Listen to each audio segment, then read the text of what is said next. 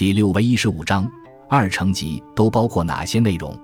二程集也叫《二程全书》，作者为北宋理学家程颢、程颐两兄弟，他们都是北宋时期的大儒。程颢字伯纯，世称明道先生；程颐字正书，世称一传先生，洛阳（今河南境内）人。《二程全书》。是后人将二程兄弟的所有著作汇总在一起的全集，其中包括遗书、外书、文集、异传、经说、粹言六种。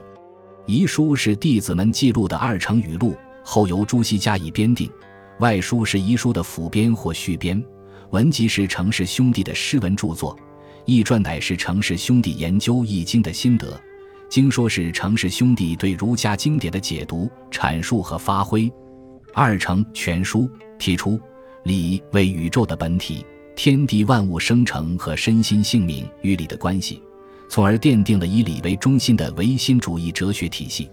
在书中，程颢提出了识人定性的哲学命题，程颐论述了性即理、主静、体用一元等许多重要的哲学概念和命题。这些富有创建的理论都是第一次提出，并为后世儒家沿用。所以说。他们的理论思想对宋明理学起到了奠基的作用。